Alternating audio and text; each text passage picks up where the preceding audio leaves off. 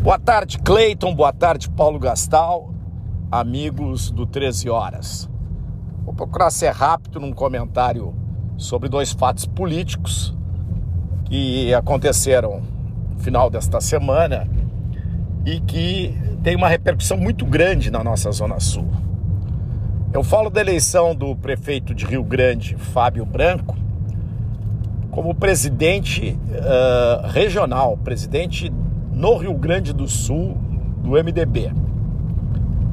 O MDB é um partido muito forte, um partido que uh, já governou o estado do Rio Grande do Sul por várias vezes e me parece uma notícia muito importante ter um presidente do MDB aqui da Zona Sul. Eu não me lembro, Cleiton, Paulo, de algum outro presidente do MDB que fosse aqui da nossa região. Então, importantíssimo, porque nesse momento, onde nós vamos ter alianças, vamos ter as definições partidárias para as eleições de 2022, Fábio Branco dirigir o MDB me parece importantíssimo, principalmente para a nossa região, porque certamente ele tem qualidades para isso e o momento é, é dificílimo em termos de saber realmente lidar com todas estas vaidades que existem, né, Cleiton e Paulo?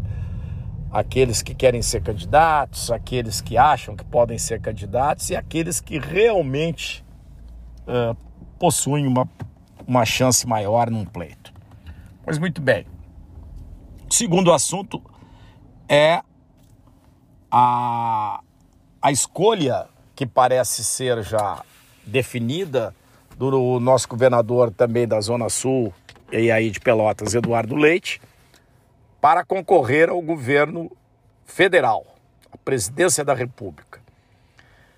Me parece que o governador já escolheu a sua posição e, e vai tentar concorrer pelo PSD, Uh, essa questão de terceira via, Cleiton, Paulo e todos os ouvintes, é uma questão que realmente, uh, desde o início, o governador Eduardo Leite comenta e, mais do que isso, uh, acha importante que tenha essa possibilidade de terceira via. Vamos aguardar os desdobramentos, porque o, o, o, o prefeito e agora governador Eduardo Leite, quando concorreu a governo do estado, muitos amigos, muitos, muitas pessoas chegadas a ele tentaram removê-lo dessa ideia. Ele insistiu, acabou ganhando. Sabe lá o que não pode acontecer também agora.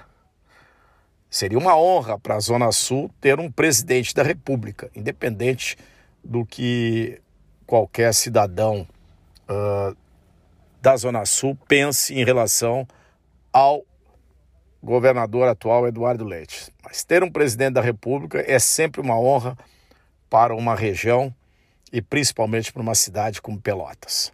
Vamos aguardar os acontecimentos, vamos ver como ficam esse tabuleiro de xadrez, não é mesmo, Cleiton? Forte abraço.